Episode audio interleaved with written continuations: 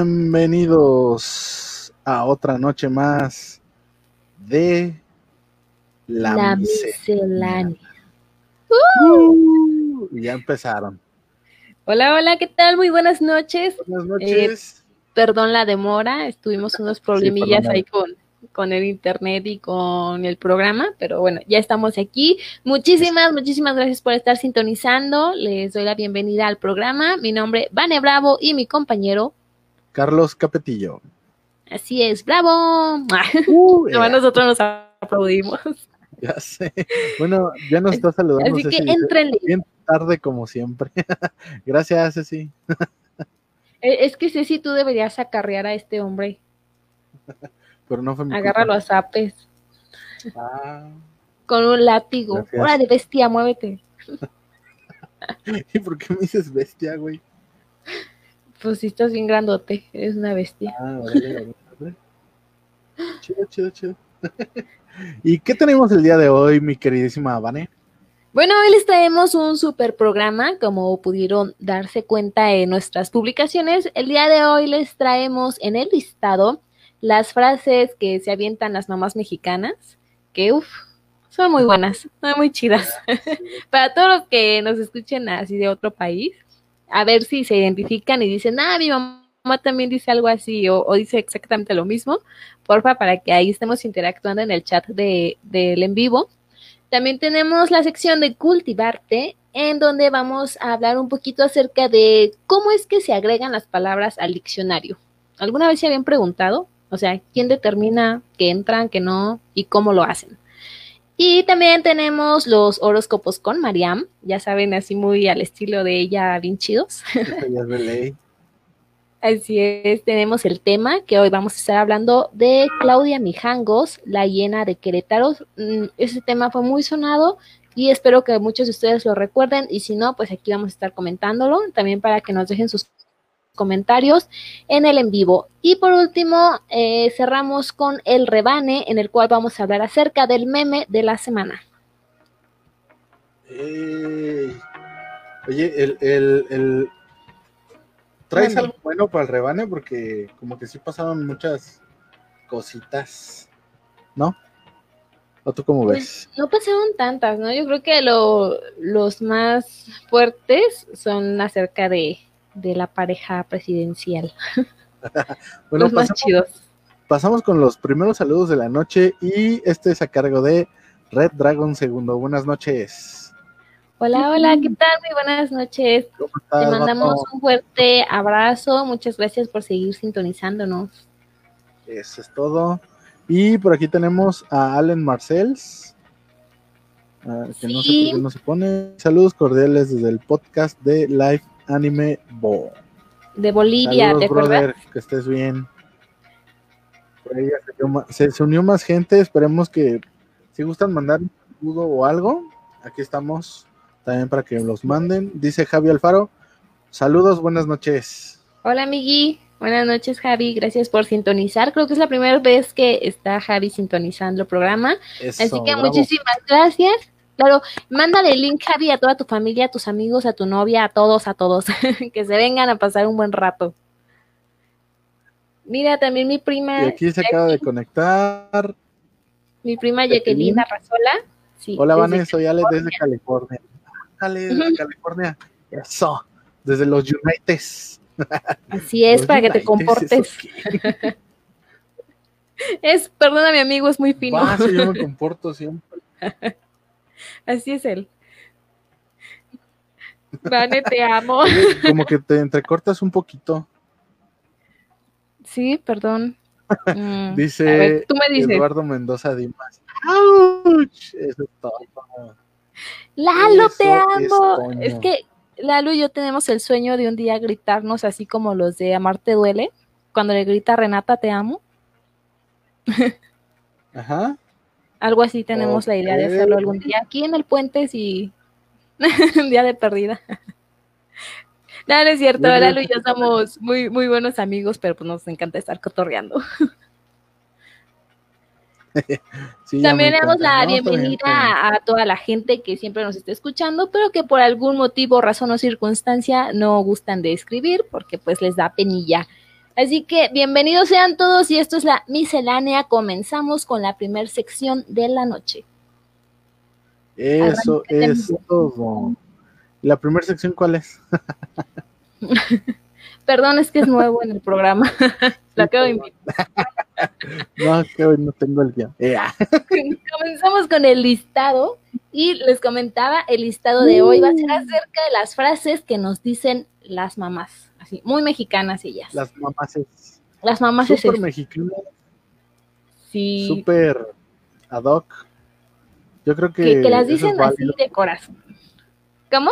Sí, ¿verdad? Sí, no, digo, creo que creo muy ad hoc con el tema de hoy, del día de hoy. Ándale. Y con ¿O el mes. ¿Cómo ves? Y con el mes patrio, sí, claro. Sí, también, también. A ver, comencemos sí, con sí, la primera. Vamos una y una, ¿sale? A ver, Sale, yo digo una. ¿vale? Estas nos las dicen ya cuando tenemos unos 12, 13 años o un poquito más. Algunas que ya queremos andar ahí como quedando bien, nos dicen, no sabes ni lavarte los calzones y andas queriendo tener novio. no? Sopas. También a ustedes se las dicen, pero les dicen, no sabes ni lavarte la conciencia y ya quieres andar de novio. ¿No? Sí, sí, sí, sí. Aquí, aquí nos falta Marta, nos falta tu mamá. Ya, ahorita, espero que ahorita se conecte. Si no, va a ver. Ya. Y di- dice Jacqueline. Uy, aquí vamos a ventilar a la familia. sí, Vane, sí, ventila, luego Vane, por favor. familia se avienta dinos- una. dinos- compártenos alguna frase que, la- que le haya dicho este su mamá a Vane. Es que, ¿qué crees que eh, Ale vivía, bueno, toda su vida vivió en, el- en la Ciudad de México? Y pues yo aquí en Salamanca, entonces pues no era como que, Uh. uy, convivíamos mucho, pues no, solamente cuando venía a veces en, en diciembre, para las Uh. fiestas navideñas convivíamos. Pero pues así que nos sepamos como trapitos íntimos de cómo nos regañaban nuestras mamás, no, pero no creo que disten mucho, no creo que sean tan diferentes. Mm, ¿Eso dices tú? Ya. Dice- no, no creo. Dice Jos Aguilar, ya te estoy checando, Vane Bravo, saludos. Eso, me, eso, eso me sonó una amenaza. Ok, ya me estás checando. ¿Por qué o qué? Ah, Se me hace que te está stalkeando, güey. Me estás stalkeando. ¿A ti? ¿A mí por qué? No, no Dice, sé. Ya te estoy checando, Vane. ¿Por qué le caes mal? No, hombre. ¿Yo le caigo mal? No sé. Seguimos con las frases. Seguimos con las Ah, frases. qué lástima. Ah, mira lo que me importa. Seguimos con la siguiente frase y la siguiente frase del, del listado es porque soy tu madre y punto. ¿A poco no se los han dicho? Uy, a mí Fíjate, sí. a mí esa frase me repateaba de niña. Yo decía, porque soy tu madre. Yo decía, pues yo soy tu hija, o sea. Y luego, o sea, razón. Sí, pero ya sabes cómo son. Pues sí, pero era como muy tajante, ¿no? Es que soy tu madre y como que yo quería más explicación que esa. No sé si a los demás les pasaba, pero a mí sí. A mí también, porque soy tu madre y así de, pues sí, ya lo sé, pero pues dame chance, ¿no? sí, como que ese es muy tajante, ¿no? Es como muy autoritario y es lo que yo digo y te callas, cabrón, ¿no? Sí, y yo creo que eso yo, bueno, al menos yo, tú ya eres papá, la voy a entender hasta que yo sea mamá y ya tenga mis chiquillos y era así, y quiera ser así como muy, eh, Pues ¿Cómo las cosas como son, que, que quieras hacer lo que tú es y nada de más que hagan lo que yo diga, ¿no? Sí, sí, sí, porque nada más tus chicharrones truenan. Porque así soy pasa. tu madre. sí, porque soy tu madre. Dice Red Dragon segundo, el guarache volador. Bueno, ese, ese más bien es como una acción, ¿no? Y yo la conozco como la chancla voladora. Y pues sí, también está cabrón. A mí no me la aplicaron, ¿eh? La chancla. ¿No? No, Ay, mi mamá no, nunca fue de sí. aventar chanclas, te lo juro. Mi Ah, mamá llegaba con el cinto, o sea, ella iba a lo que iba. ahí iba directo con Sí. el cinto. Ella no se andaba con cosas. Señora, muy buenas noches. ¿Cómo está? Bueno que no nos escucha. ya sé. Aviéntate la siguiente. Otra. Que no pases por aquí, que acabo de trapear. con su Uh. respectivo cabrón. no pases por aquí, cabrón. Ya sé. No, no te pases, sí. Yo creo que esa es una de las más crueles, ¿no? También. Pero sabes que esta no es tanto de mamá porque yo la digo. A mí me choca que estén pasando por buen trapeo. Es como de, de Bueno, sí. Eso es más de cuando andas de esperancita. Ándale, esperancito, así mero. Dice, dice Ariel Moreno. Si voy y lo encuentro, oye, sí, ese es, ese es Ay. genial. Pero yo, yo siento que no solo se, se eh, adoctrina nada más a las mamás, como que es como que parte de las mujeres. Porque mandan a uno a buscar algo y pues, la neta no está. Pero llegan ustedes y mágicamente aparece y dices, ¡ay, chinga! ¿En qué momento Eh, pasó? Es que eso pasa porque normalmente las que arreglan la casa y acomodan todo en su lugar, pues son las mamás o las mujeres, pues. Y ustedes, hombres, no todos, no voy a generalizar, pero muchos son como que les vale donde estén las cosas y demás, y cuando andan todos apurados queriendo encontrar algo y van, mamá, no lo encuentro. Y ahí viene la mamá toda enojada. Mami, no lo encuentro. Mamá, Dice, ¿dónde está mi ropa? dice Jacqueline. Bueno, ¿qué estoy pintada o qué? Oye, ese sí, ¿eh? También a mí me, me. Ay, esa sí me la dice un buen mi mamá. ¿Ya ves cómo sí tenemos regaños iguales? Parecidos, parecidos, porque yo por ahí tengo un bonus especial, que ahorita en unos cuantos minutillos lo digo. Y aquí voy con el segundo, que yo creo que este es muy popular cuando estás como en la adolescencia y que quieres hacer cosas que pues tus amigos también hacen y te dicen, o sea, que si tus amigos se tiran de un puente, tú también. Simón. A mí también me la aplicó un buen. Sí, pues es que está cabrón. Pero no, no es que no es que los queramos imitar, sino que pues queremos estar en onda, porque pues si ellos lo hacen, porque porque Claro, uno no es que uno no quiere quedar ahí re- este, rezagado en el rincón sin tener amigos. Como que si la manada corre para la izquierda, tú también. Aunque sepas que está el abismo, pues tú le corres. Exactamente, pero ya ves cómo es la gente. El siguiente, El cuando siguiente- quieres salir y te, y te dicen, ¿me estás avisando o me estás pidiendo permiso? Ah, ya sé. Ahí viene enojada, ¿no? Sí, pero fíjate que eso pasa ya cuando estás ya grandecito, ya cuando estás ya mayorcito y que ya pues ahora sí que ya no pides permiso, pero la mamá pues la jefa es la jefa, entonces Siempre quieren darte el permiso y uno ya nada más avisa. Ahorita vengo y se enojan. ¿Estás avisando o me estás pidiendo permiso? Y es Ya cuando viene la de, ¿estoy pintada o qué? sí, dice Rec Dragon segundo. La de nos comemos un pollito llegando a casa. Oye, sí, ¿eh? Esa, esa también. Esa, ese es típico cuando estás morrillo, ¿no? Y que haces algo en una fiesta y ya te, te lanzan la pinche mirada de Terminator. Y ya cuando ves esa mirada, ya supiste que ya valió madre la fiesta, güey. Ya nada más te queda ponerte a rezar.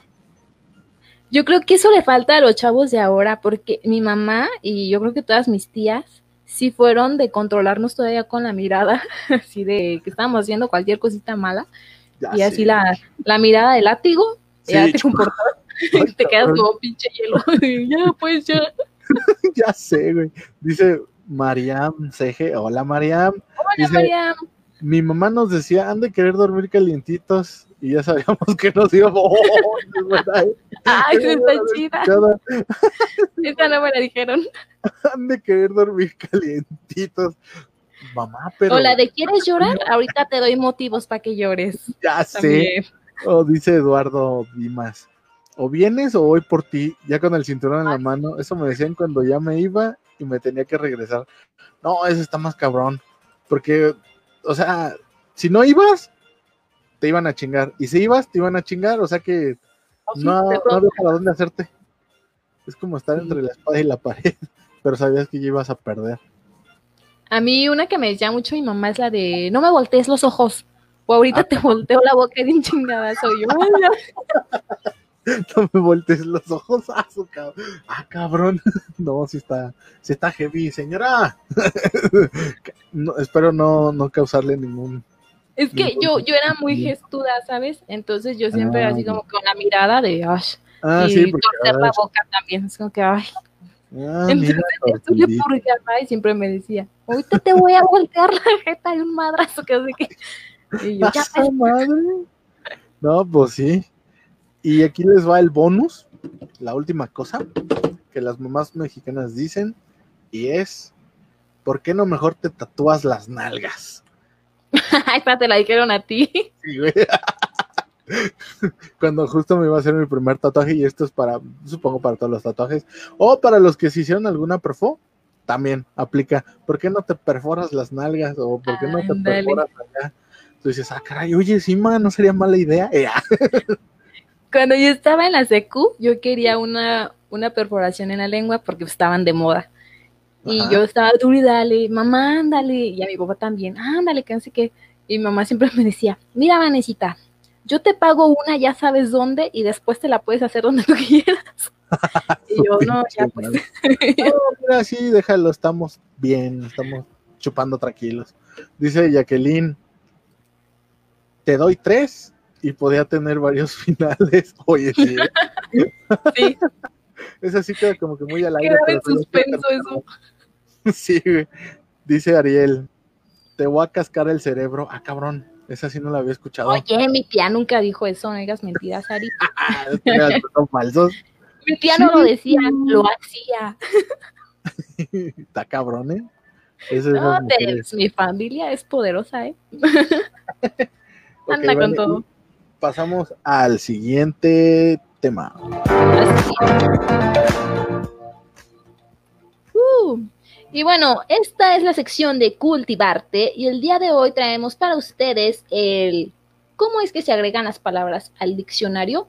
¿Alguna vez te lo hayas preguntado, Carlos? Eh, no, Bueno, no, bueno, o sea, sí y no. O sea, ¿cómo te lo digo? Pues sí, decía, o sea, como que esa palabra es nueva, ¿cómo llegó ahí? Sabe chingados. Yo no sé.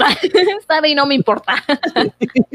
El chiste es que ya está aprobada y la voy a decir. Fíjate que nuestro español eh, es muy bonito, es un tema, un tema, un idioma muy, muy bonito, muy complejo y demás.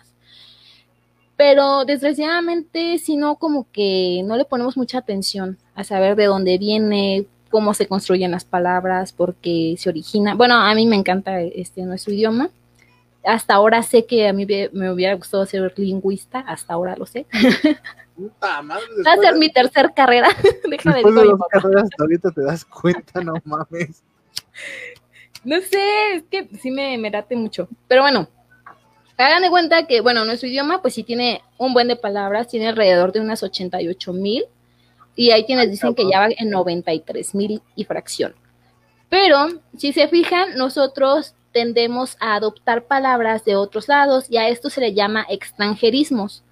Y dentro de los extranjerismos tenemos los anglicismos, los galicismos, italianismos, arabismos, eh, los cultismos, que son los que vienen de latín, y tenemos todas estas palabras de, de otros países que nos van enriqueciendo nuestra propia lengua. Pero No. si te fijas, muchas de esas palabras las adecuamos para escribirlas como nosotros creemos que deben ir en español. Por ejemplo, lo que pasó con fútbol, cómo se escribe en, en inglés es muy diferente a cómo lo escribimos nosotros. Sí, porque fútbol en inglés hace referencia a, a una parte del cuerpo que es pie, que es foot, y ball, Ajá, que La bola. Ajá.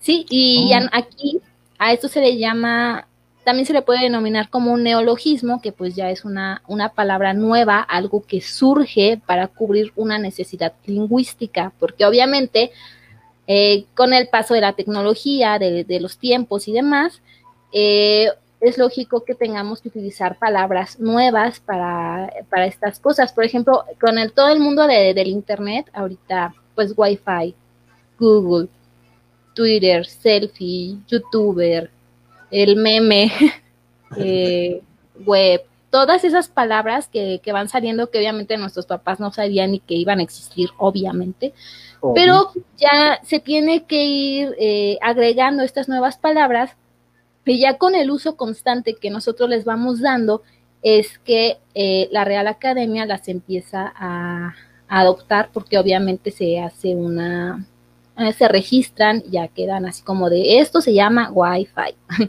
esto se va a llamar youtuber, y ya, entonces ya se empieza como a personalizar todo y se empiezan a adoptar estas palabras. Sin embargo, ¿cómo es que llegan al diccionario? E, esa pues era mi pregunta, o sea, ¿cuáles son las características que tiene que tener una palabra para que ésta pueda llegar al, diccionario y ser válida? Bien, antes que nada, la Real Academia, pues ellos se encargan de, toda la, lengua de habla española, pero no solamente se van a dedicar a la de México, porque también tenemos el español de España, el de Venezuela, el de Colombia, etcétera. Y si te fijas, cada uno va a tener sus propios modismos, su propia forma de, cómo están hablando, sus regionalismos, perdón. Entonces, ellos lo que hacen es que nosotros como mexicanos podemos mandar nuestras propuestas de palabras nuevas o palabras que sabemos que ya estamos utilizando mucho. Se hace este registro, obviamente tienes que decir cómo se va a llamar esa palabrita y vas a explicar el porqué de su significado. Ellos lo analizan, lo valoran y son los que admiten o no esa palabra nueva. Oh. Pero es mediante una propuesta que se hace. Y mira, por aquí tenemos eh, preguntas de la comunidad. Y dice Ernesto uh. ¿Qué onda, Ernesto? ¿Cómo estás? Dice, hola, hola. ¿qué opinan del lenguaje inclusive? Inclusive. ¿Del todes? ¿O de qué hablas? Del todes. Está mal. Yo digo que está mal. ¿Por qué?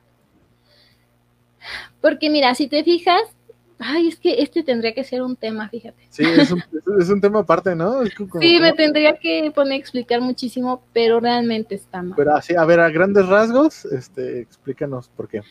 Mira, de acuerdo a lo que yo, yo sé y, entiendo, no tiene un trasfondo real. O sea, no, no hay, ¿cómo se dice? Un, estudio que te diga que, que, puedes cambiar la A o la O, que es lo que determina el género en, en nuestro idioma, por una E para que estemos todos dentro de. ¿Por qué? Porque la, si te fijas, este es un movimiento que surgió a partir, pues sí, del feminismo y todo este rollo, pero que ya lo están haciendo en esta contraposición de, de atacar al, al, hombre y todo lo que deviene de, de, niños, de población, algo que sea como muy, muy genérico, pero que sigue con el género masculino. Entonces, para ellas eso está mal y es de donde viene todo este movimiento que pues no tiene un sustento. ¿Y cómo vas a cambiar toda una lengua, todo un idioma, nada más por eso? Porque no te sientes incluido. O sea, eso está mal. Sí. Ajá. Sí, sí, sí, sí, está, está mal. Y bueno, tendríamos que abordar todo el tema, si quieres ya después lo planeamos. Pero para mí está mal. ¿Para ti? Estaría chido. Eh, sí, también para mí como que no se me hace algo ¿cómo te diré? no sé, se me hace bobo. O sea, no tiene, no tiene fundamentos. ¿Por qué? Porque inclusive hay palabras que terminan en A y no necesariamente son del género femenino. ¿Sí me explico? Sí. Entonces, eh, ahí digo, hay muchas contradicciones. Bueno, yo no, no le veo el chiste. Pero pues bueno, cada quien y también pues se respeta la opinión, pero pues no vas a cambiar algo por, por una sola persona, ¿sí? ¿Sí me, explico? Es, es como dicen, o sea, es que es el, ¿cómo le llaman? El que tiene que ser inclusivo. O sea, ¿en qué momento el idioma dejó fuera a las mujeres? O sea, ¿en qué momento dijo, no, mujeres no? O sea, yo, yo no entiendo de verdad en qué momento las mujeres se sintieron a un lado o menos. En el lenguaje, hablando en el lenguaje. Pues, sí, sí, sí, no. así que es todo. Este tema. Ajá. Y fíjate, aquí dice Gibran, ese milagro que nos acompañas, dice, ¿los, los modismos también entran en el diccionario? A ver, Pani. No, los modismos son frases. En es que los modismos son, frases. Dame un ejemplo. Ah, mm, por todos estos que acabamos de decir de las mamás. Son modismos. Ah, ya, ya, ya. Son modismos. Ok. Dice, por ejemplo, dice Alexis Mendoza, lenguaje inclusivo, ladrón de mi cerebro. muy bien, muy bien. dice Ceci Díaz, Y para que digan, dijiste, Ira, Ancina, Cúbole. Oye, Cúbole ya está aprobada. no, Allen Marcells, no vamos a decir eso. ¿Quién dice? Ya viste lo que publicó. Digan qué pena en lenguaje inclusivo. Ah, no, qué no, no, no. no lo puedo decir. bueno, sí lo puedo decir, pero. Dice Ceci, hasta parece que tienen retraso mental. Ahí sí te apoyo un poco. Dice es que se escucha feo porque también no estamos acostumbrados. Todos para que digan Nenin. Pinche vato. Ay, cabrón. Y bueno, con esto damos por terminado el día del programa del. Ah, no, ¿verdad? No, todavía no. Damos por cerrado el. ¿Qué damos por cerrado? La sección de cultivarte. cultivarte. Antes dice Allen Marcel, saludos cordiales desde el podcast, desde Santa Cruz de la Sierra, Bolivia. Ah, mira, hasta Bolivia nos están escuchando. Eso es todo, bro. Saluditos. Y, les traigo lo que sigue. ¿Qué es, Vane? ¿Qué es? ¿Qué son los horóscopos con Mariam? Uh.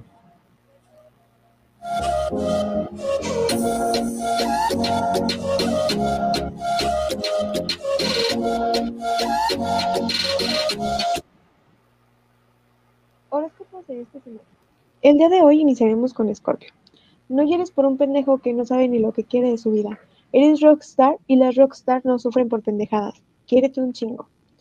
Sagitario.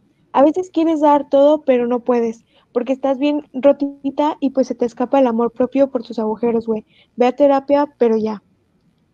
Leo. Te ves mejor perreando y puteando que sufriendo por amor. Ojalá regrese tu versión alcohólica, Rubí, Teresa combinada, porque así brillas más. El último de hoy es Pisces. Te han hecho mucho daño que tu corazón ya es de piedra fría, sin sentimientos y es bonito y está bien. Te vas a ir a la playa pronto y olvidarás tus problemas bebiendo desde un coco.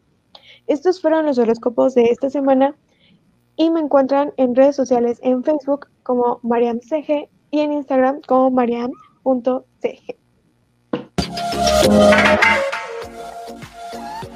Uy, esos fueron los Arascapés. Salte, Carlos, de este programa inmediatamente.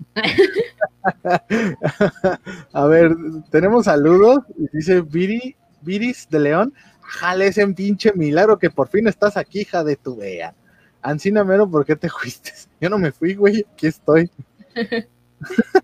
Dice Gibran, cultiven más al Capelli para que no lloren sin versos. Ahí vas. Yo no lloro, güey. Berrea. Estoy dando chance. che vato, güey. ¿Cómo eres de feo?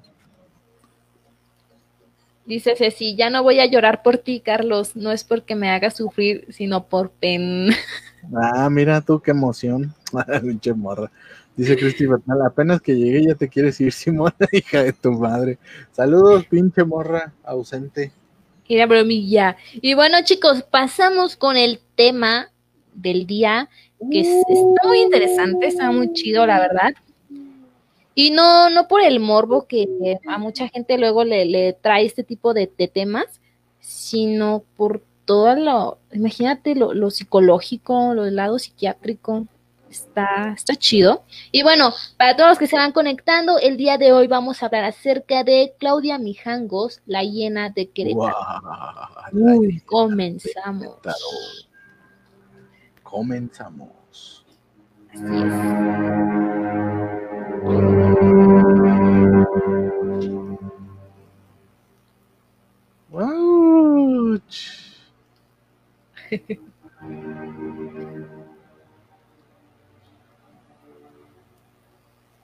Se escucha chido. Sí, se escucha perfecto. Ay, cabrón. Y bueno, como mi compañera Van ya los, les había introducido el tema, ah, hablaremos ah. hoy de Claudia Mijangos, la famosísima llena de Querétaro. Este tema es, ha sido controversial, incluso más ahorita porque hace unos dos, tres años, Claudia Mijangos, la protagonista de esta historia, salió en libertad. Cumplió su condena Y eso es lo que les traemos el día de hoy. Así es, querido público. Bueno, ella quedó en libertad el año pasado, pero para toda la gente que no conozca del tema se han de estar preguntando, pero ¿qué hizo? ¿Qué pasó? Porque le llaman la llena de Querétaro, etcétera. Bueno, pues esta mujer efectivamente vivía en la ciudad de Querétaro, más no era originaria de ahí. Ella era de Mazatlán. Y bueno, ella ganó un concurso de belleza, ya se podrá imaginar, era, era bonita, era de familia con, con, pues no adinerada, pero sí acomodada, vivían bien. Ajá. ¿Mande? Con conectes. ¿Qué tantos conectes? no sé. pues eran, eran, digamos, eran poderosos en ese aspecto. Ajá. Y ella, este, se le heredan una cuantiosa fortuna. Pues no, no tanta fortuna, pero pues sí le, dejan su dinero.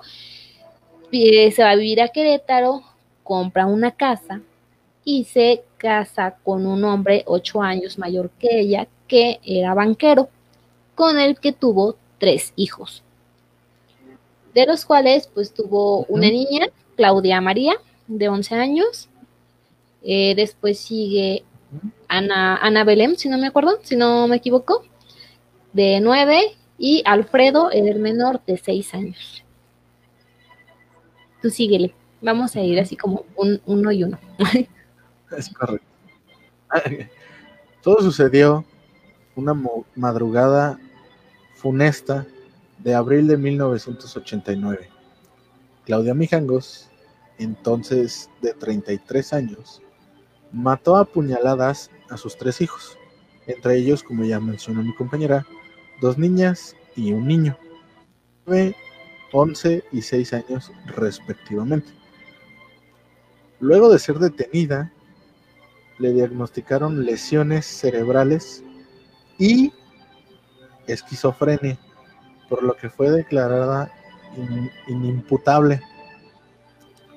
Según esto, dado su estado mental, Querétaro decidió imponer a la mujer no una condena de cárcel, sino una, digámoslo, encerrémoslo entre comillas, medida de seguridad y enviarla 30 años al área de psiquiatría del penal de Tepepan en la Ciudad de México.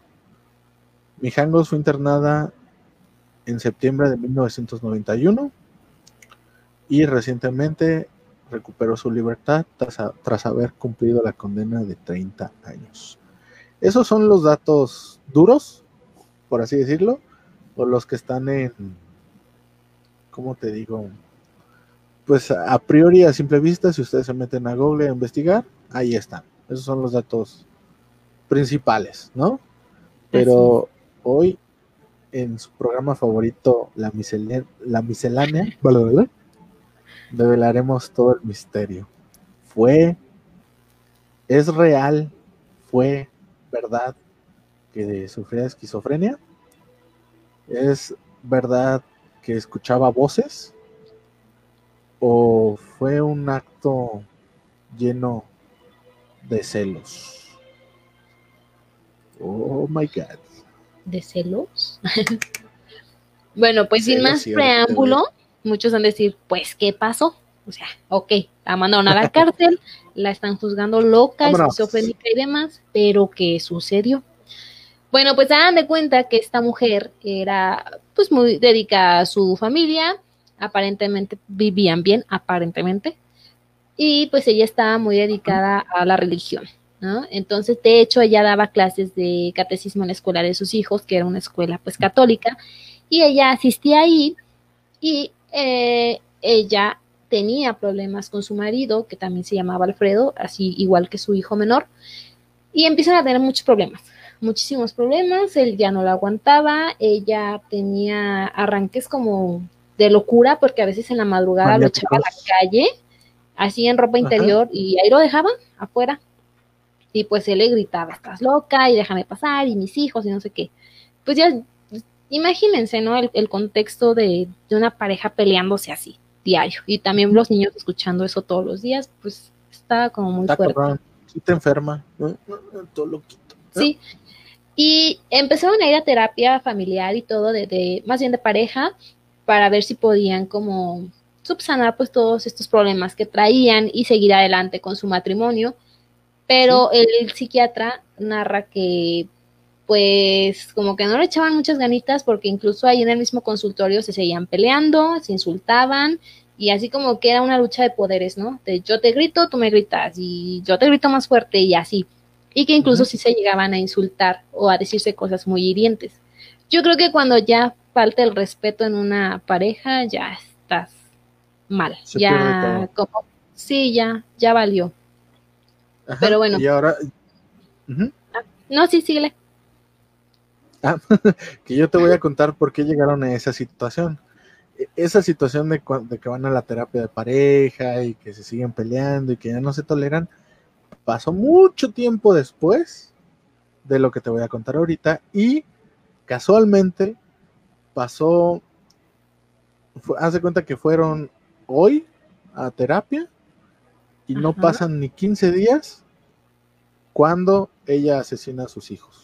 Y tú, bueno, tú y todos sus, los que nos están escuchando se preguntarán, bueno, ¿y dónde estaba el papá? Pues fue en uno de esos arranques, precisamente, en donde ella lo corrió, ¿sí?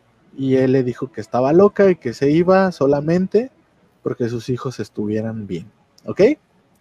Hasta ahí tenemos el contexto, ¿no? Ahora vámonos a lo que realmente sucedió.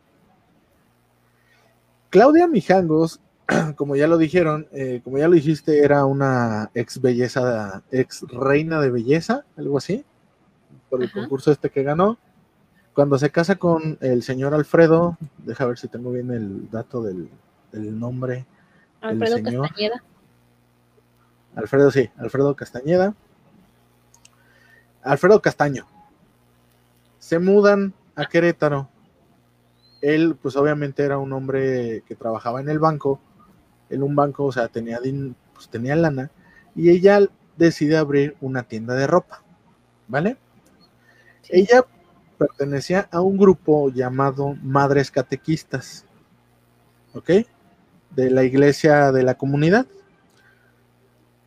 Abro un paréntesis para recordarles que Querétaro es conocido mundial como que es conocido mundialmente como la capital del exorcismo. Uy. Ok. Sí, o sea, está cañón.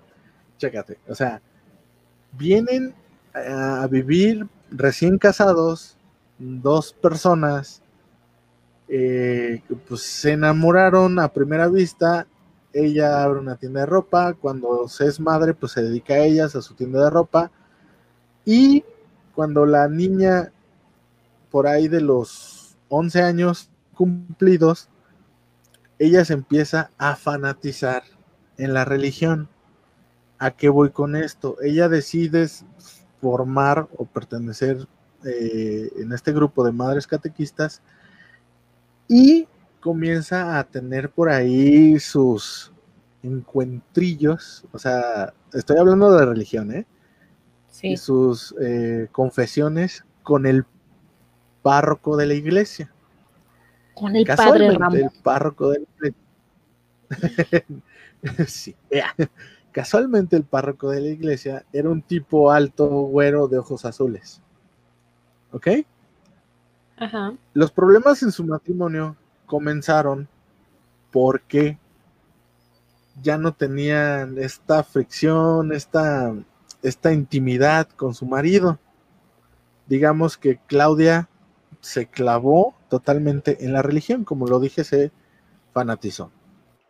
Encontró el alivio en la iglesia junto con el padrecito.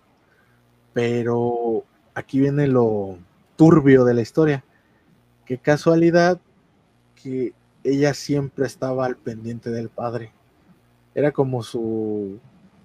No quiero ser tan acá, pero era como su monaguillo, Ajá. siendo mujer. ¿Sí? Entonces, el esposo de Claudia se da cuenta de esto y le empieza a reclamar, obviamente, por obvias razones, y confronta al padre. El padre, obviamente, en su postura de, pues yo soy sacerdote, pues lo niega, ¿no? No, no. Sí, pues él es un hombre de Dios y no, no tiene estos deseos carnales con, la mujer. Ajá, sí, seguramente. Según. Sí, según. según. Y ella menos, ¿no? O sea, ¿cómo te vas a fijar tú en un tipo alto, güero, de ojos azules? O sea, no, güey, no creo. Porque dicen que el padre estaba muy guapo, cosa que después en las investigaciones que estuve realizando no hay registros del padre. Es que se supone que lo ya cuando sucede todo esto vienen las declaraciones, la no sé cómo se llama, arquidiosis, no sé cómo se llama, eh, lo mandan a otro lado, pues para que él ya no tenga Sí, lo mandaron a pues otro, no sé si a otro país, no sé dónde. El chiste es que lo desaparecieron.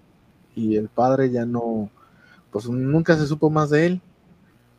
Pero eh, cuentan, cuentan las malas lenguas que Claudia y el padre sí sostenían una relación pecaminosa. Pero eso ya queda en especulación. O sea, realmente de eso nunca se supo así fielmente si sí era o no.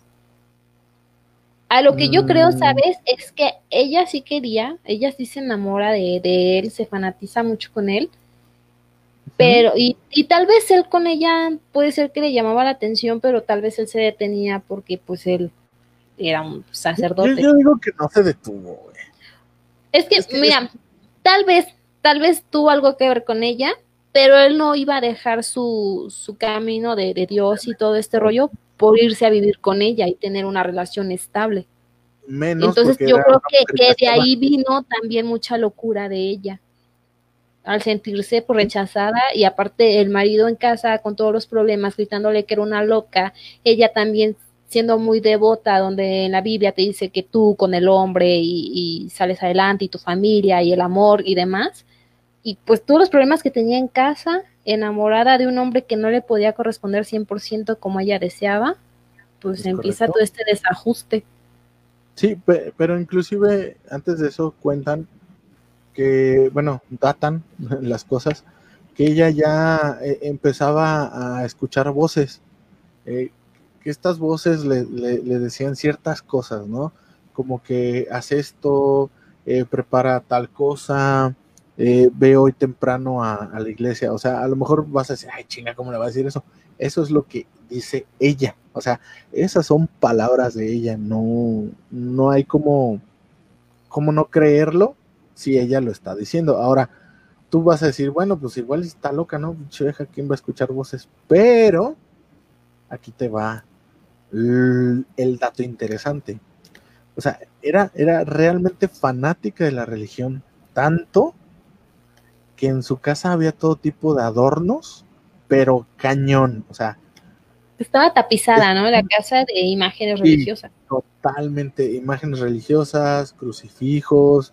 Eh, de hecho, a los niños no los, no los dejaba realizar mm, ciertas actividades ni ver cierto tipo de cosas porque decía que eso atraía la maldad. Ajá. Entonces, ahí digo, hay algunas cosas que sí, de repente tú puedes decir, bueno, es que sí tiene razón, pero hay otras cosas que dices, oye, no manches, ¿cómo no lo vas a dejar hacer esto? Porque dices que está tentándolo el diablo, o sea, no. Pues es que eso siempre pasa cuando llegas al extremo.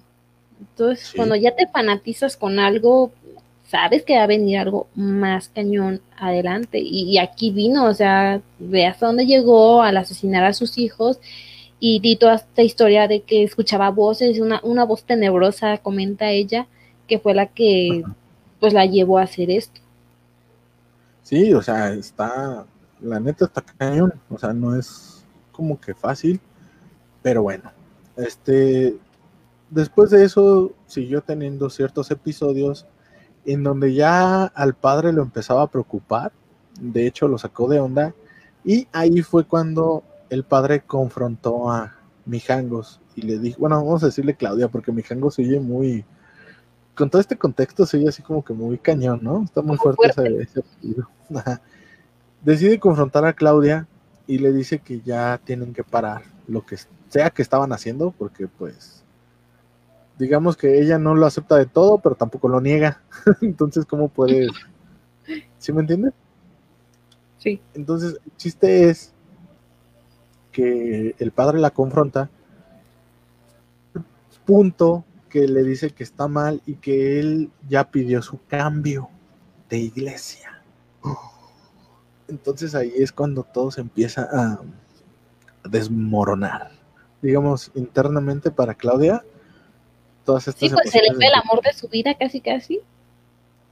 Mm, pues sí, sí, digamos que encontró en él lo que no le estaba dando el marido y porque pues ya había escuchado rumores, Este ya había tenido- ya ya sé, encontró Porque en él lo que no le daba el marido.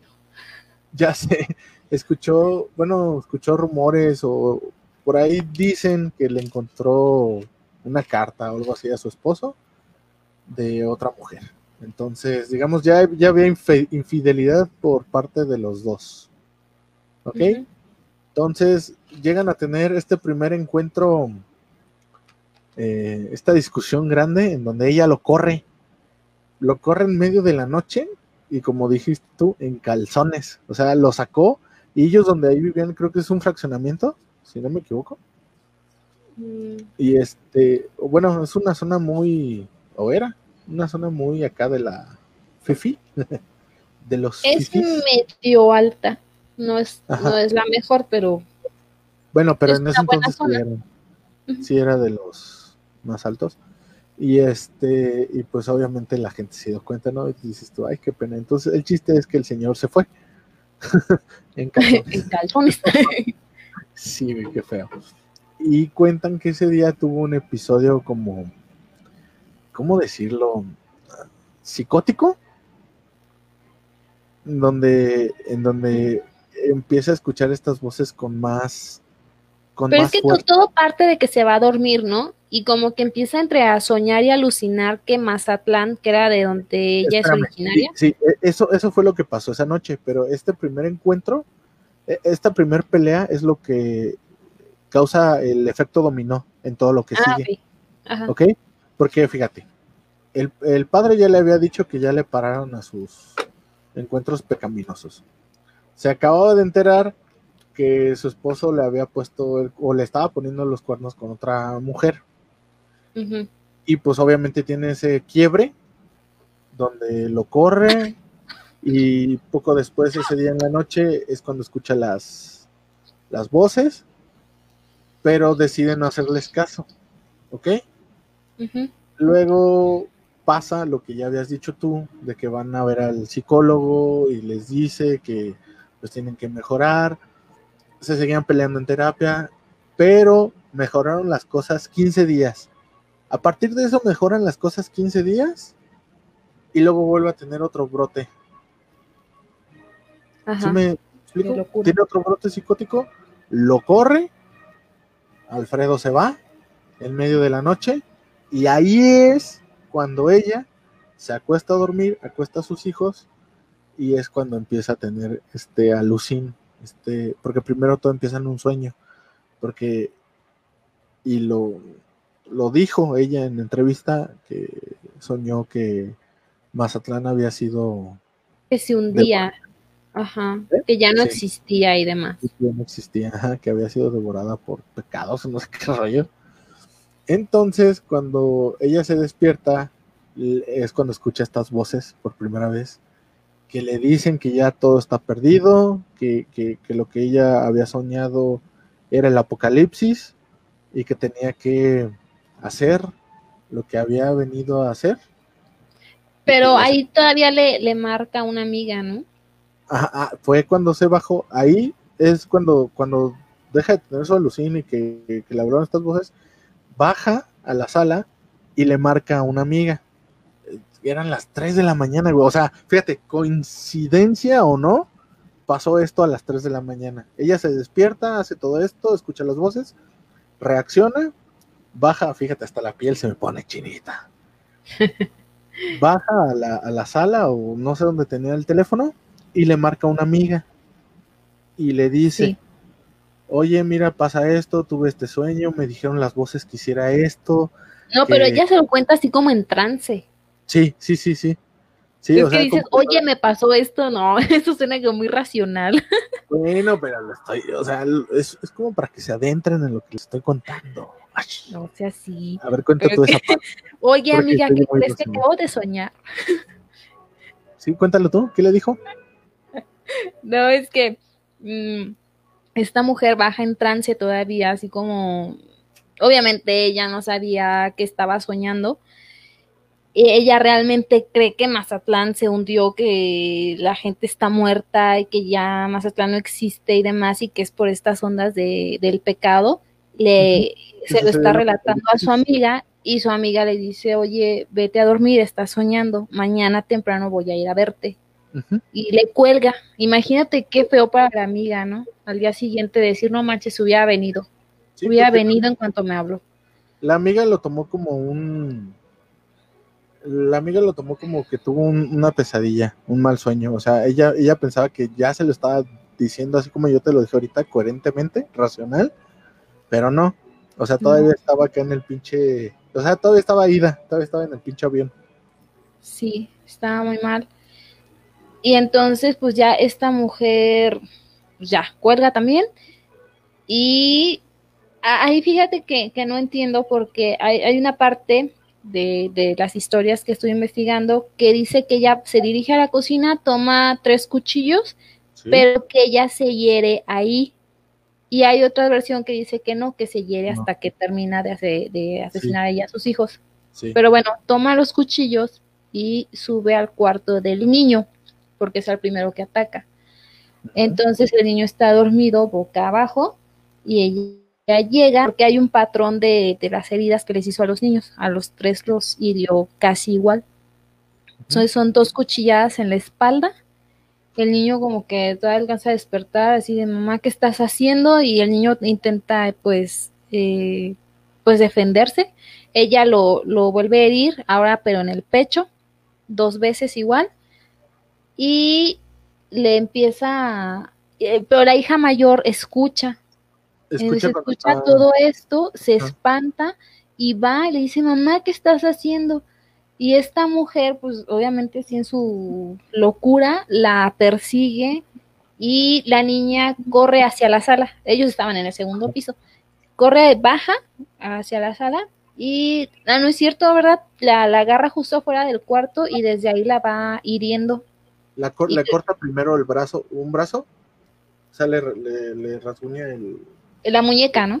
ajá, la muñeca y le encaja, le da una puñalada en la, en la espalda, creo que en la clavícula.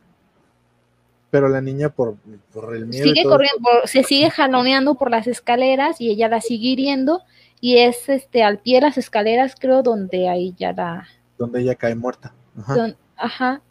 Fíjate que los niños no mueren inmediatamente por las por las heridas, los niños ya mueren desangrados.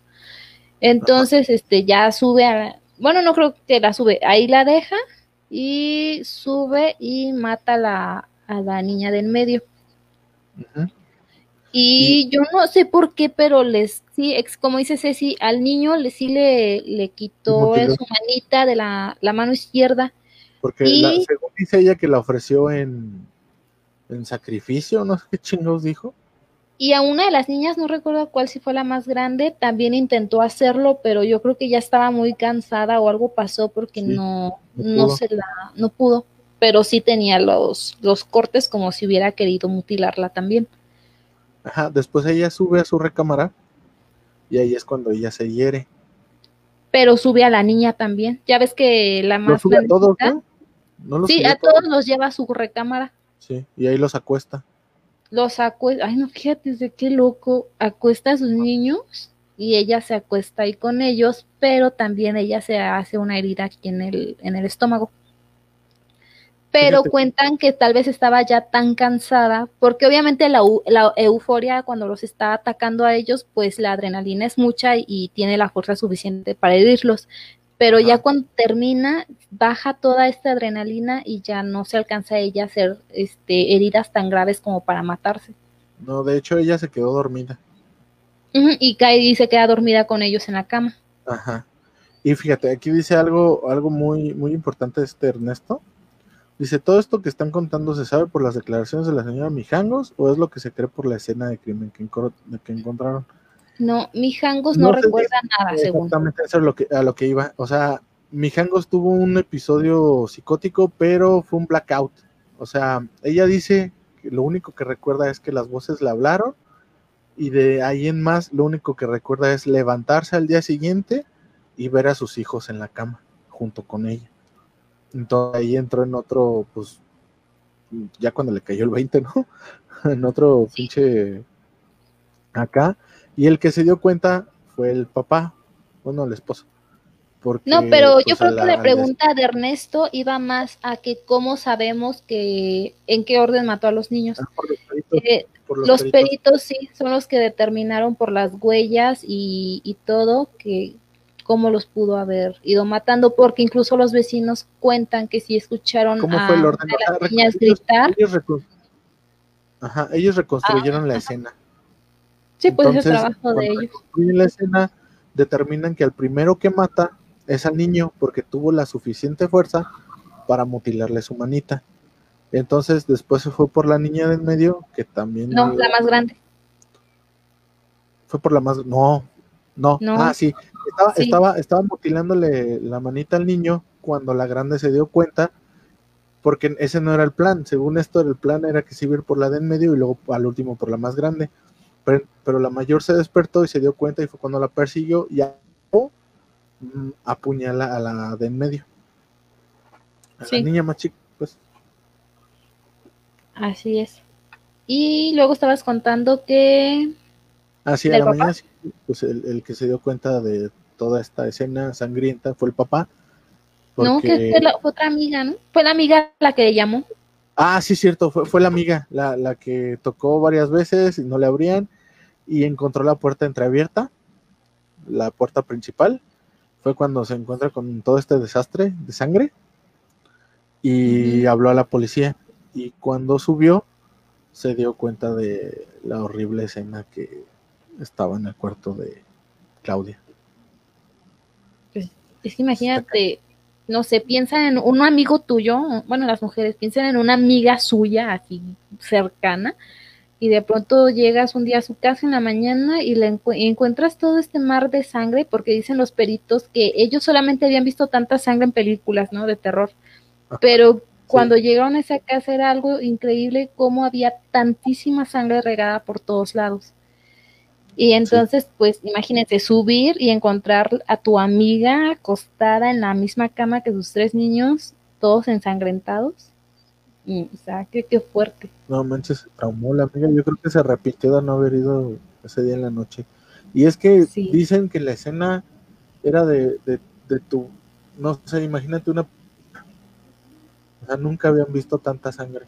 O sea, literal quedaron, quedado- quedaron horrorizados los, la policía, los peritos, las personas, porque esto fue inmediatamente mediático y pues sonó en Querétaro muy cabrón, muy cabrón. Fue en mil, sucedió a finales de los ochentas. Fue en el Y, pues, ¿qué 89. Te digo. Ajá, ahora te, te, te, te voy a contar las teorías eh, que hay alrededor de, de lo que le sucedió a Claudia. Una de ellas es lo que ya, ya contamos y lo que dicen los peritos que sufre de, esquizo- de esquizofrenia, que por eso ella escuchaba voces y veía cosas y todo este tipo de cosas, ¿no? La otra teoría es eh, que está relacionado con el fanatismo. Ella se fanatizó tanto que al tener ese sueño apocalíptico, ella pensó Sí. que, que Mazatlán había desaparecido precisamente por, por los pecados de todos. Entonces, ella decidió matar a sus hijos para que no murieran en pecado. Sí, digamos, como está De, hecho, era como, era como una idea de que los iba a matar para despertar en la vida que sí les correspondía, ¿no? Exactamente, Era como sí, para esa que idea. tuvieran un paso, un paso natural hacia el otro mundo, para que alcanzaran la luz luego, luego sin, sin tanto rollo, ¿sí? Y la otra, la que, pues, no sé, la que me da más escalofríos, porque curiosamente pasó a las 3 de la mañana. O sea, ¿sí sabías tú que está catalogado que el diablo, o como lo quieras tú nombrar, hace presencia, o los demonios hacen presencia a las 3 de la mañana en forma de burla a la muerte de Jesús que ocurrió a las 3 de la tarde? O sea, eso se dice. ¿sí? O sea, si tú de repente tienes un sueño feo o escuchas cosas y ves el reloj y son las 3 de la mañana, dices tú, ay cabrón, ay nanita. Sí, sí me entiendes, o sea, es como, Ay, como dice cállate tonto que yo últimamente no puedo dormir. neta, güey, neta, neta, o sea, eso, estoy bien clavado con ese tipo de, investigaciones y sí dicen que es una, una mofa hacia Jesús. Sí, porque él murió crucificado a las 3 de la tarde.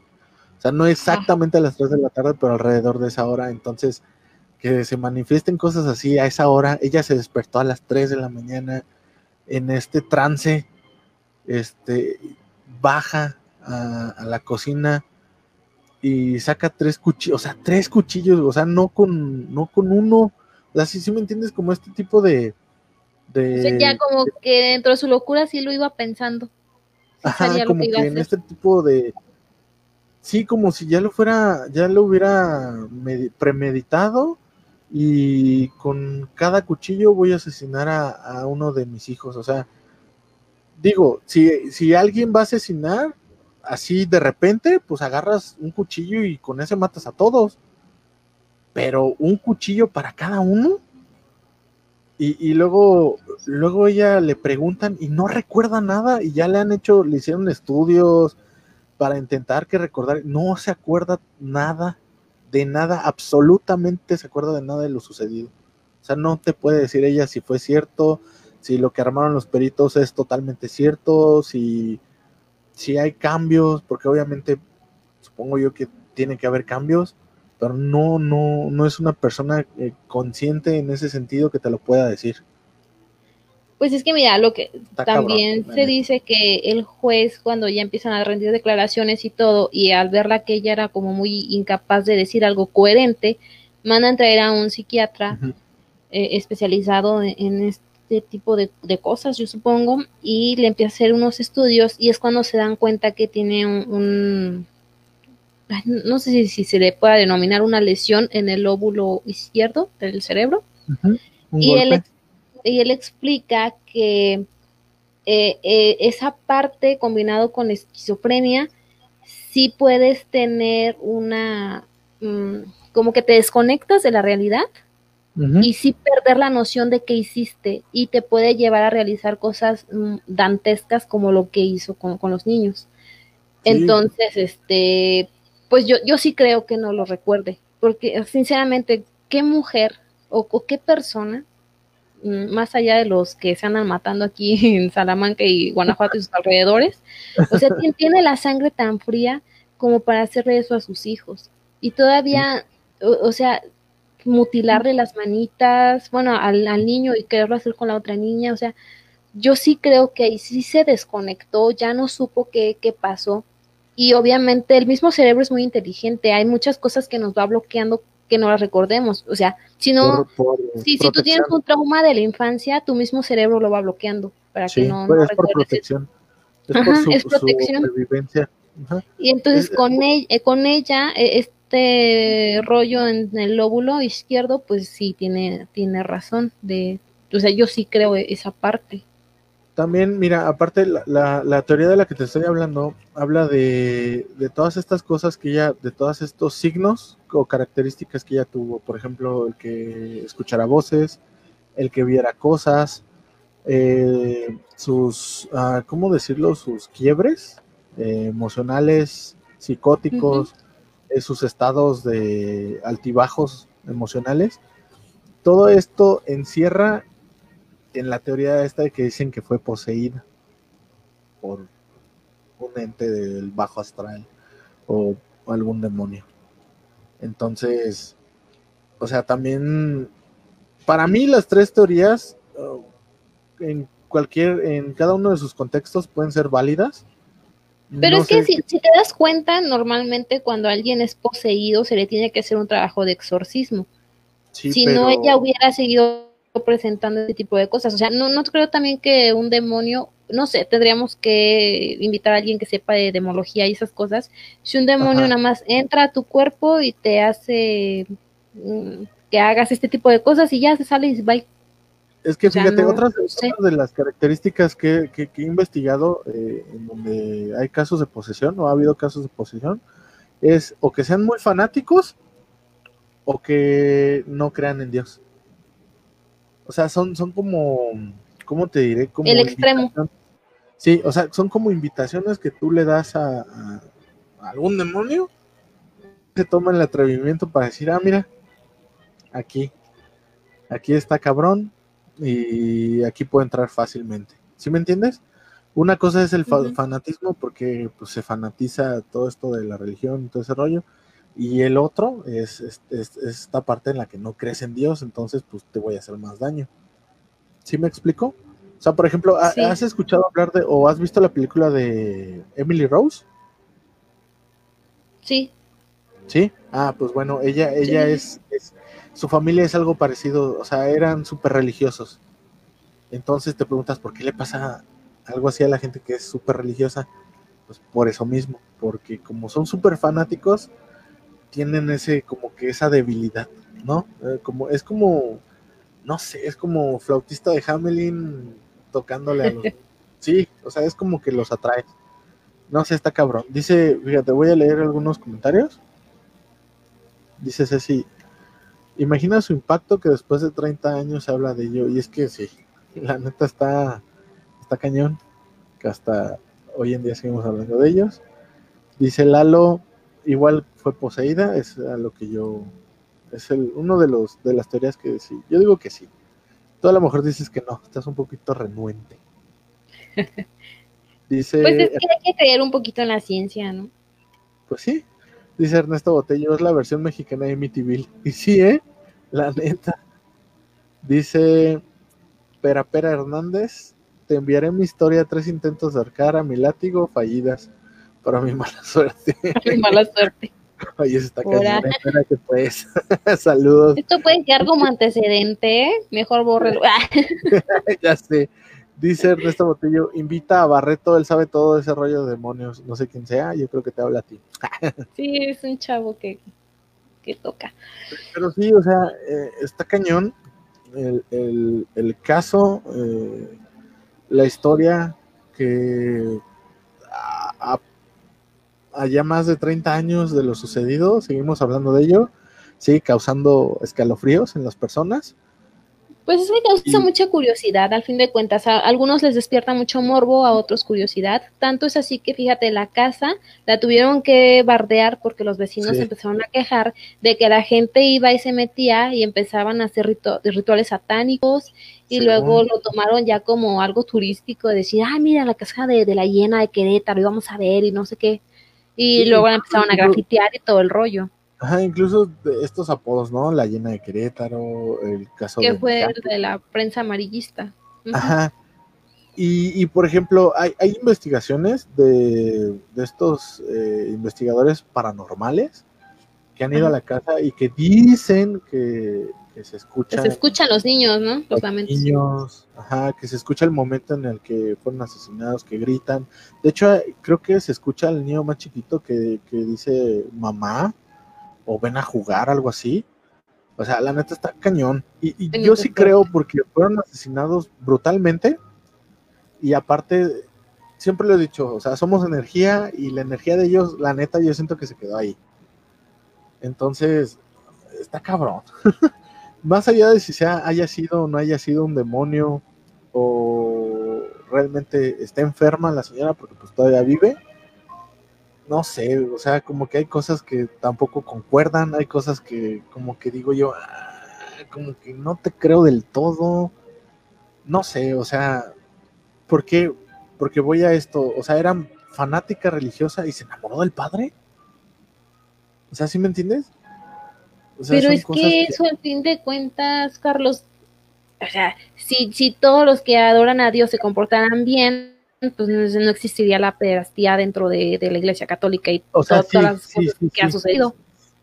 Sí, exactamente, pero lo que no entiendo, o sea, ¿cómo es que una persona que se dice estar bajo las reglas de Dios y seguirlas al pie de la letra, porque así es su principal característica de los fanáticos, ¿por qué tienen esta doble moral de, de, hacer cosas que no están bien? O sea, ni para los ojos de Dios está bien, o sea, ¿sí me explico? Sí. O sea, esas son cosas que no, como que no concuerdan y luego, y luego dices tú, ah, pues es que fue infiel y por eso le pasó eso. O sea, tampoco no, o sea, no hay que castigar. El castigo divino. O sea, sí, la neta, no hay que ser tan, tan, tan, no, hay que ¿Cuántos no estarían purgando sus penas entonces? Ya sé. ¿Cuánto infiel aquí? Fue algo feo, horrible que le pasó a esos niños y bueno, da mucho tema para hablar. Fue algo muy feo. no sé, yo, yo escucho, he escuchado la historia contada bien, he escuchado rumores y cosas así, y aún así me sigue dando escalofríos. Pero pues es que fue pues algo real. Lo que ya me perturba un poquito más es, es ahora la, la, vida que ella va a llevar, porque supuestamente ya que salió, por bueno, a ella no la pudieron dar una sentencia porque obviamente fue inimputable, ¿no? Por cuestiones de que estaba mal de, la cabeza. Eh, pero la meten a este centro psiquiátrico durante 30 años, sale el año pasado, sí, 2019 sale, y pues una sobrina es la que se hace cargo de ella, aparentemente tiene que seguir llevando un tratamiento psiquiátrico, y tiene que estar bajo custodia de alguien porque pues no está bien pero aún así, supuestamente hay una entrevista que ella dio donde dice que no se arrepiente del pasado y que ella siente dolor, pena y tristeza como cualquier otra madre que perdió a un hijo, siendo que ella es la que los mató. o sea, no se murieron de otra cosa, ella los mató. Es que es lo que te digo, al no acordarse, al no recordar este eso ella no lo ve, no, no, no, en su cerebro no, no funciona como un impacto de que, ay, yo los maté, sino que siente que se lo están contando en tercera persona. No, pues es que tú los mataste. Ah, órale, no, pues que no, no me acuerdo. ¿Sí me entiendes? O sea, y ahí es donde también entra la ciencia, dices tú, pues es que el cerebro lo bloqueó porque fue algo súper traumático para ella. Pero imagínate también, pobre de la familia, o sea, su, su hermana, su sobrina, que son las que están al pendiente de ella, que de algún modo la señalen, ¿no? O que digan, ay, pues es que ¿por qué la cuidas? Porque eh, la sociedad así es, ¿no? O sea, hiciste algo malo, recrimínalo en el rincón y que se muera como un perro. Y mucha gente se haría eso con ella, ¿no? No, pues que la maten porque mató a sus hijos, bla, bla, bla. Pero tú como familia no puedes dejar así, aunque haya hecho lo peor en el mundo, no los puedes dejar morir así. Así somos los humanos, no, no nos lo permitimos, algunos, porque también hay familias, hay de familia a familias, ¿no? Entonces imagínate también para ellos el, yo creo que tras 30 años pues ya lo han ido superando más, pero pues a un año de su liberación eh, también ha de ser para ellos un proceso muy fuerte el, el ahora tenerla ahí con ellos o, o no sé, es como muy, muy difícil. Pues es que dicen que sus familiares la metieron nuevamente a un psiquiátrico. O sea... Bueno, bueno, sí, no la tienen en, su casa. No, está nuevamente en un psiquiátrico por obvias razones y por lo mismo. Pero pues un dato curioso que por ahí les voy a dejar en los show notes, este, más al rato eh, o el día de mañana si lo quieren ver. Hay, hay, hay dos fotos. Hay eh, las fotos de Claudia Mijangos. Y una foto es de antes de que pasaron los asesinatos y la otra foto es después. Y la neta son, a mí, a mí en lo personal, son dos personas totalmente distintas.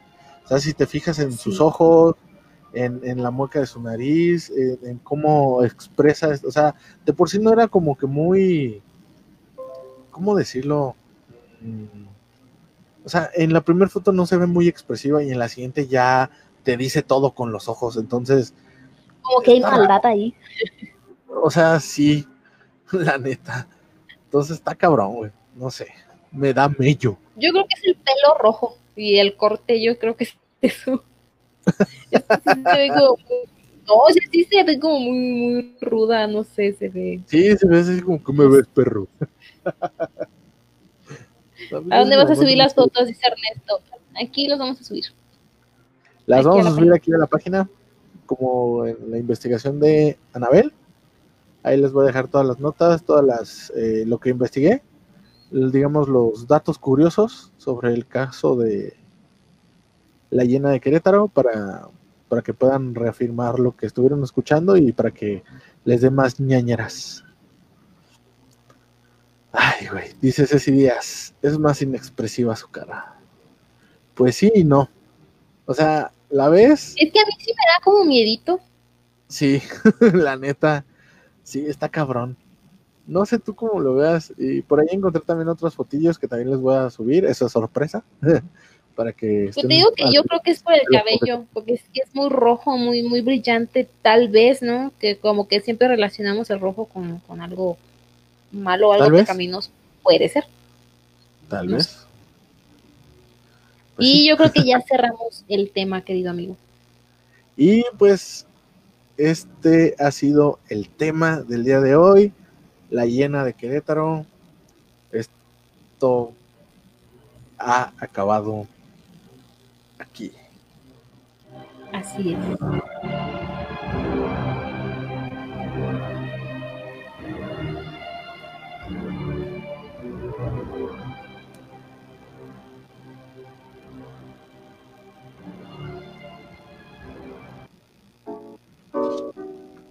Yeah.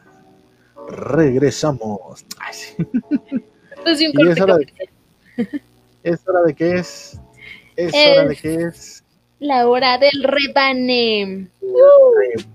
Eh, uh. Y vamos a hablar acerca de los memes de la semana, así como que nos hicieron reír más o que estuvieron con tendencia, ¿sale?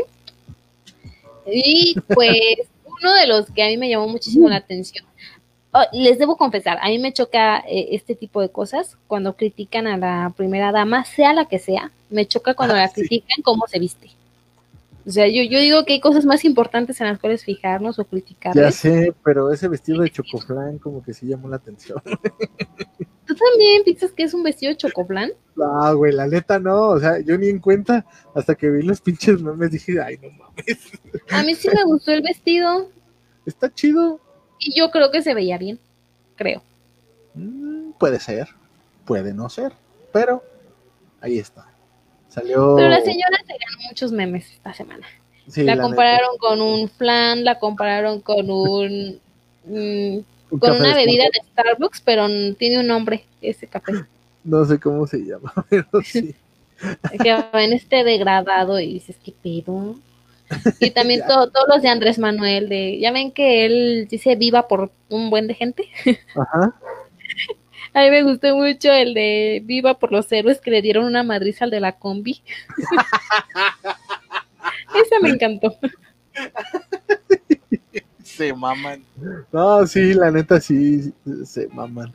Aquí dice Sam Bravo, hola Sam, ¿cómo estás? Sí, se veía muy bien. Pues yo opino lo mismo, nada más que no, ya ves cómo somos los mexicanos, ¿no? O sea, no podemos, no puedes hacer a alguien algo porque ya te están chingando.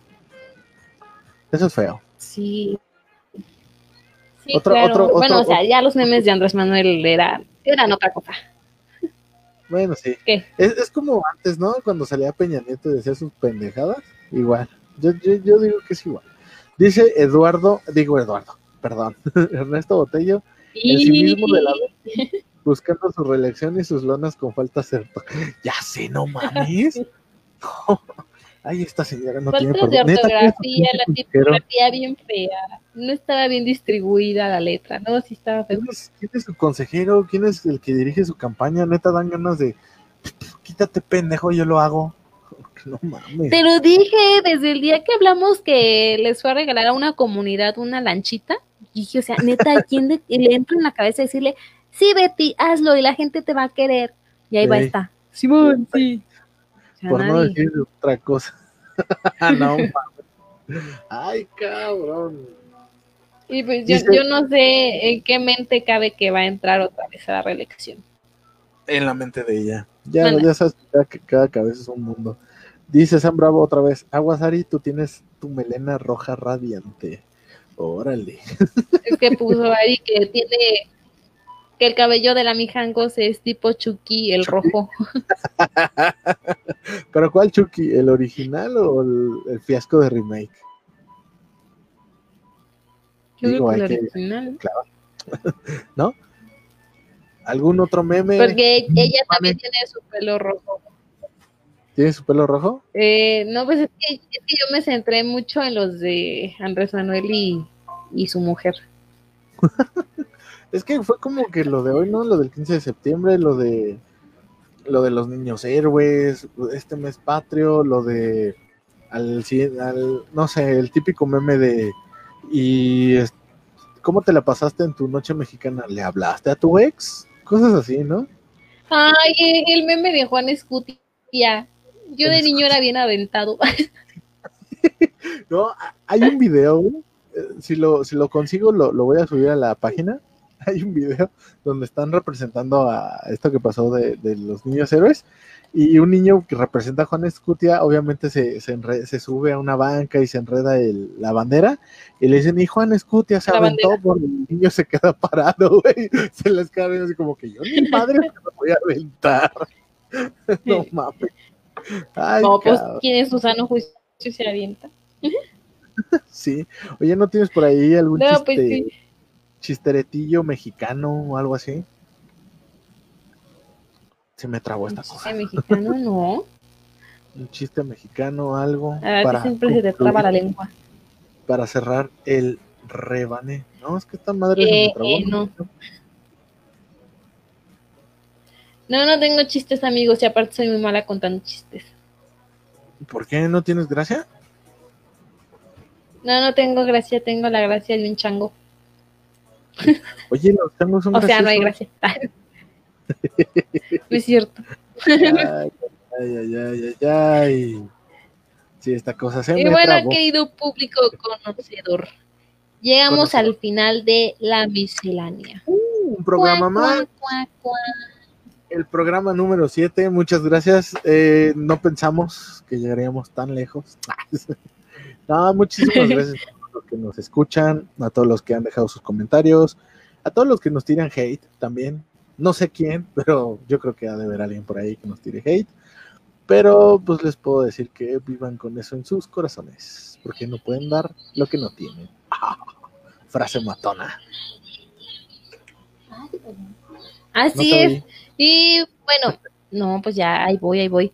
Y bueno, ya sería todo, queridos amigos. Nos escuchamos el siguiente jueves y les adelanto el tema. Vamos a estar hablando acerca de los asesinos seriales de aquí, de México. Asesinos seriales a la mexicana. Obviamente no vamos a poder abordar a muchos, pero vamos a intentar hablar como de unos tres, cuatro, así a grandes rasgos, porque pues ya saben que el tiempo se nos agota. Y Ajá. para que dejen también sus comentarios, estén al pendiente de nosotros, ayúdenos a compartir la página y recuerden que si no pueden escuchar el en vivo, también estamos en Spotify. en Spotify a modo de podcast. Eso es todo. Y ¿Y también les queremos decir, ah, ¿por dónde más? Por Spotify, Anchor y no sé, creo que Google Podcast también estamos por ahí. Eh, y quería dar Ajá. un aviso parroquial. Ah, sí. Tendremos invitado el próximo episodio. La, la, la, ah, ah. Sí, sí tenemos invitado. No les quería ves, decir. Me adelanté. Y por cierto, escuchen Cine Versus todos los martes a las 9 de la noche. Ujú, Se pone chido el, el- el debate ahí. Que bueno, dicen que voy perdiendo, pero bueno. Ya ven cómo se son estos pseudo cine, pseudocríticos, pseudoanalistas de cine. no se crean. Y bueno, eso es todo los dos el programa. ya sé, sarcasmo. y pues Osh, buenas noches. Esto es todo por el programa de hoy y los dejo con esta música de fondo. Nos vemos. Bye.